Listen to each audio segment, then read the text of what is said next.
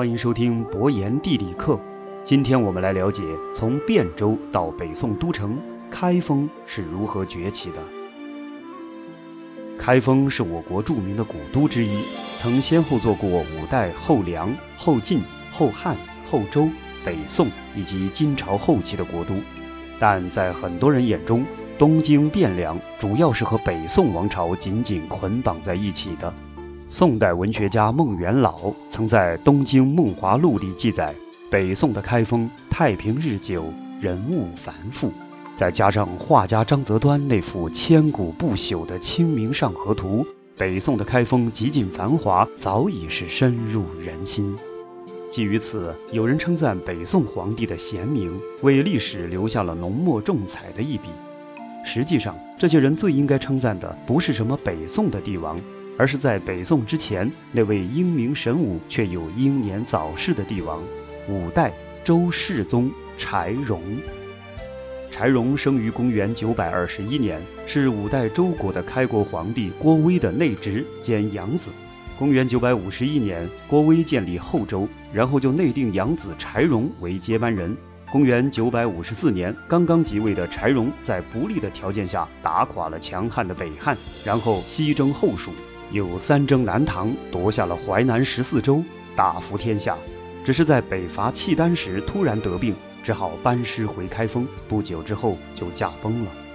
半年之后，柴荣最信任的大将赵匡胤有负所托，发动了陈桥兵变，建立了北宋。很多人都知道柴荣的英武事迹，但北宋时开封的繁荣和柴荣又有什么关系呢？可以说，没有柴荣，就没有北宋时开封的繁华。开封在唐朝称为汴州，处于唐朝都城长安和洛阳的东边，向北可入河北，向东北可以入山东，向东南可以入江淮，向南可以入鄂湘，战略地位非常重要。不过，唐朝在东线重点经营的是洛阳，对开封并没有刻意的经营。直到五代朱温以开封为战略根据地建立梁朝，开封作为国都才缓慢地发展起来。由于五代连年战乱，后梁疆域狭小，实力有限，所以也无力对开封进行大规模的建设。后唐灭后梁之后，又把国都迁回了洛阳，开封几乎被弃置。后晋、后汉又相继定都开封，但城建状况依旧非常糟糕。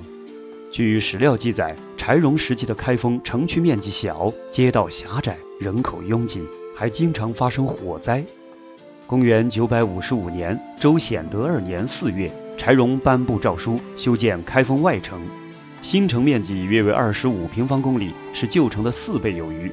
除了有居住功能之外，最重要的是军事防御功能。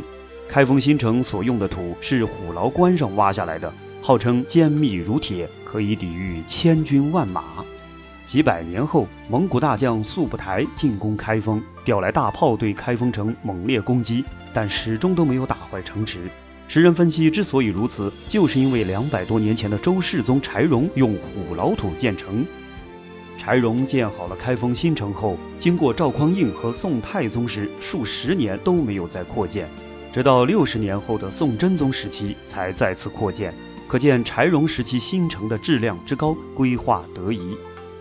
之前的开封几乎没有一条街道是直的，全部弯来绕去。柴荣下令将这些蛇一般的街道全部拉直，而且还分成五十步、三十步、二十五步三种规制。他还让老百姓在自家门前种花种树，美化环境。除此之外，柴荣还疏通了航道。南方的商船可以非常通畅地直达开封，促进了开封商业的发展，为北宋时期开封的繁华奠定了基础。不能说北宋历代帝王对开封的繁华就没有做出贡献，但是追根溯源，北宋开封繁华的第一功臣当属柴荣。赵匡胤一度不想定都开封，曾经准备迁都洛阳，但最终放弃了计划。除了有赵光义势力的影响之外，开封拥有完善的都城功能，也是赵匡胤最终放弃迁都的重要原因。千年古都，汴梁一梦。